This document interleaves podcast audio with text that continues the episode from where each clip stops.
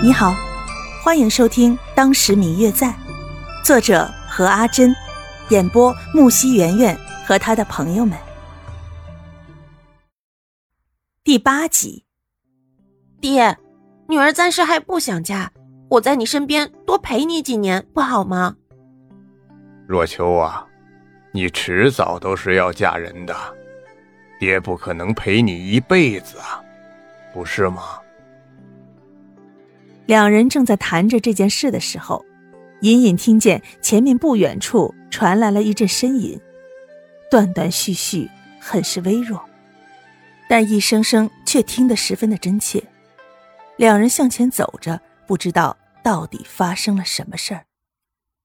此时夜幕早已拉下，只有冷冷的月光自天际洒下来。白家妇女也正准备回家，听见这声音后。白瑶立马将女儿护在身后，自己向前走去查看，却发现有一个十八九岁的男子正瘫倒在路旁，口中微微的呻吟着，看来受了很重的伤。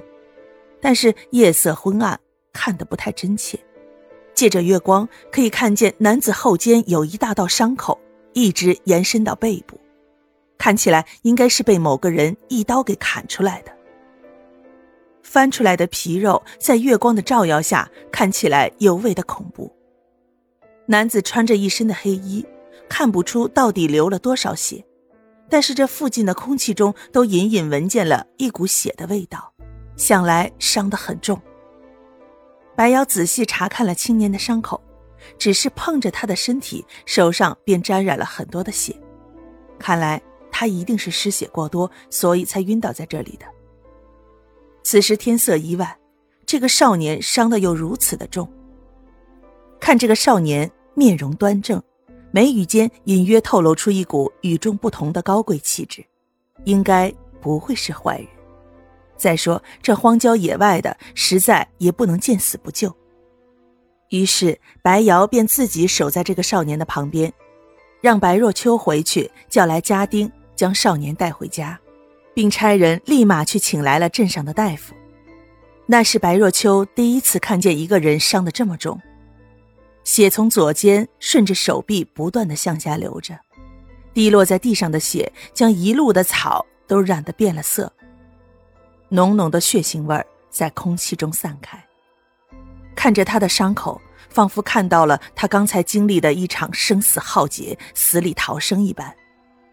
翻开的皮肉在月光的照耀下，几次让他看得想要发吐，又好像觉得自己的肩上也被人砍了一刀一样，那么的生疼，疼得让人心里发酸。男子在家丁的背上紧闭着双眼，一动不动，毫无知觉。如果不是偶尔听见一两声微弱的不能再微弱的呼吸声。有那么一瞬间，甚至让人觉得家丁背上的只是一个需要背去坟场的死人。回到白家之后，丫鬟们在管家风叔的指挥下，立马打来准备好的热水，为少年清洗伤口。而这期间，少年嘴里不停地嚷嚷着，却听不清一句话。丫鬟小厮们忙进忙出的换了一盆又一盆的血水之后，大夫终于来了。这个时候，躺在床上的少年早已昏迷了过去，脸色惨白，毫无血色。大夫忙忙碌碌地为少年检查伤势，敷上药，将伤口止血、包扎了起来，又开了几副药方，细细地和白老爷子交代了一番，才走。此时天空已经出现了鱼肚一般的颜色。早上，太阳刚刚升起。少年便浑身冷汗的醒了过来，似乎很是痛苦。守夜的丫鬟见状，立马通报给了白瑶。白瑶来时，少年已经挣扎着下了床。得知是白瑶救了他，非要跪下来表示谢意。白若秋站在门旁，静静地观察着这个负伤却又依旧坚持跪谢父亲的少年，并没有进屋去。嗯嗯。我最亲爱的小耳朵，本集已播讲完毕，感谢您的收听。如果你喜欢这本书，欢迎您多多的点赞、评论、订阅和转发哟。当然也可以在评论区留言，我会在评论区与大家交流互动的。喜欢这本书就给他点个赞吧，你的点赞和评论是我们创作最大的动力。感谢您的收听。